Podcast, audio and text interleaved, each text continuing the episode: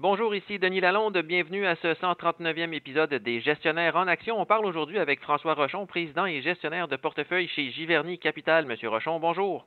Bonjour.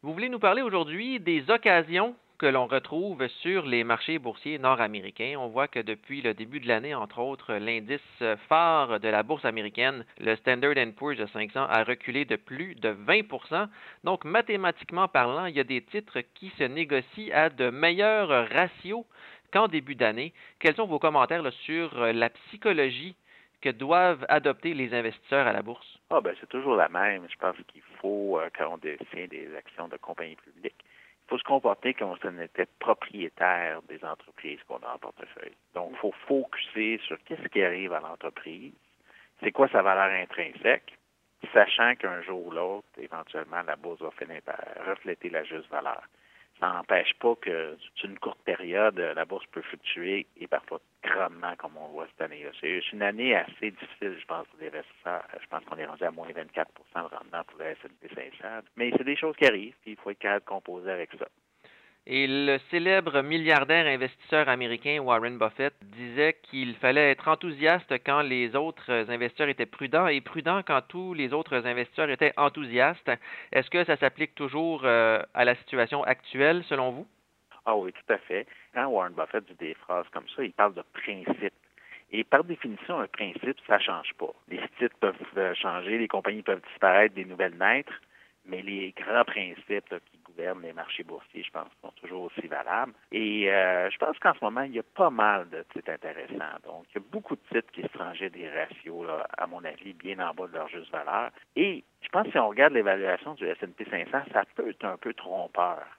Je m'explique. Si on regarde le S&P 500, il se transige environ 16 fois les profits. Par contre, si on prend le top 10 des titres du S&P 500, ce top 10-là se transige environ un petit peu plus que 23 fois les profits. Ça veut dire que les autres 490 titres du S&P 500 en moyenne se transigent à moins de 14 fois les profits. Donc, je pense dans les titres un peu moins euh, importants du S&P 500, je pense que c'est là qu'on trouve un peu plus de titres vraiment attrayants.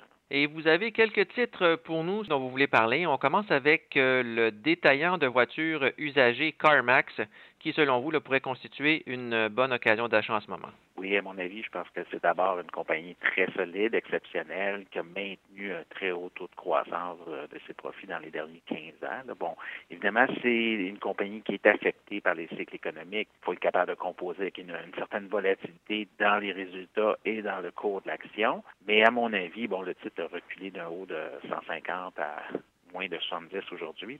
Si on regarde avant la, crise de 2020, avant la pandémie, euh, le titre étranger a, 13 fois les profits qu'ils ont réalisés en 2019. Et probablement l'année prochaine vont faire à peu près les mêmes profits qu'en 2019, qui selon moi a encore un gros potentiel de rebond des profits. Je pense que d'ici, disons, 5 ans, c'est une compagnie qui peut faire presque 12 dollars de profit par action on peut acheter le stock aujourd'hui à moins de 70. Donc, je pense que quelqu'un qui est patient et qui, qui l'acquiert avec un horizon long terme, il va, être, il va être récompensé à mon avis. Et il y a aussi un détaillant de produits à 5 dollars ou moins qui s'appelle Five Below, qui est un peu dans le fond un Dollarama américain. Qu'est-ce que vous pensez de cette entreprise-là en ce moment? Ah ben je pense que c'est une compagnie vraiment exceptionnelle, qui a un bon plan de match de croître l'entreprise à probablement presque 20% par année dans les cinq prochaines années. Euh, c'est une année un petit peu plus difficile. Euh, bon, pas de l'ampleur de CarMax, la baisse des profits qu'on anticipe cette année, mais euh, quand même, il y a une petite baisse des profits qui sera au moins temporaire. Si je regarde aussi sur un horizon de cinq ans, je pense que c'est une compagnie qui peut faire environ 12 de bénéfices par action les titres étrangers à peu près à 135, donc il peut être en baisse 33% euh, cette année. Donc, euh, le ratio court-bénéfice est beaucoup plus attrayant qu'il l'était dans le passé. Euh, puis je pense une compagnie qui peut croître vraiment plus que 5 ans. Je suis capable de voir même 10 ans de croissance en ouvrant de nouveaux magasins, de la croissance organique. Donc, c'est un titre qui, selon moi, mérite un haut court-bénéfice. Je pense qu'un court-bénéfice de 25 fois dans le cas de Faire ça serait justifié.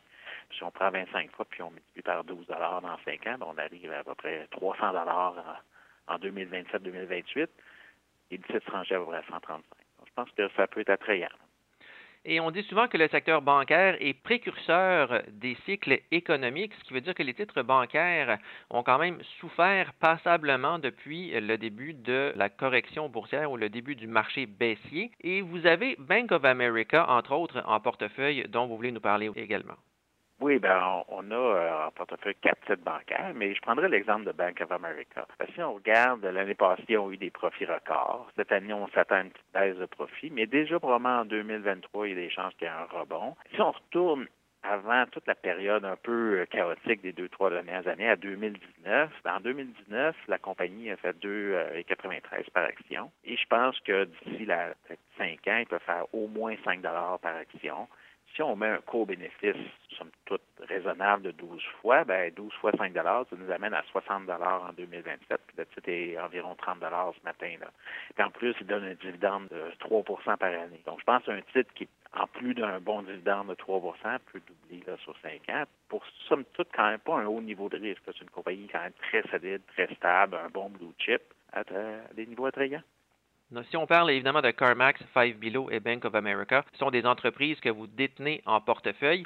C'est quoi votre stratégie justement par rapport à ces trois titres-là? Je dirais que quand on a à peu près 25 titres en portefeuille, là, quand on a plusieurs titres, en fait, si on veut en augmenter un, comme on est 100% investi, ben, il faut en diminuer un autre. Donc, tous les titres sont vus relativement les uns envers les autres. Donc, est-ce que Bank of America est plus attrayant qu'une autre banque? Est-ce que CarMax est plus attrayant qu'un autre détaillant similaire? Même chose pour Fabilo. C'est des questions qu'on se pose. Dans le cas de Fabilo, on l'a augmenté là, récemment. On a profité de la faiblesse du titre et on l'a augmenté. Mais je pense que les, trois sont, à des niveaux attrayants. Puis euh, si je les avais pas déjà en portefeuille, euh, je les acquérirais. Merci beaucoup, M. Rochon. Ça fait plaisir.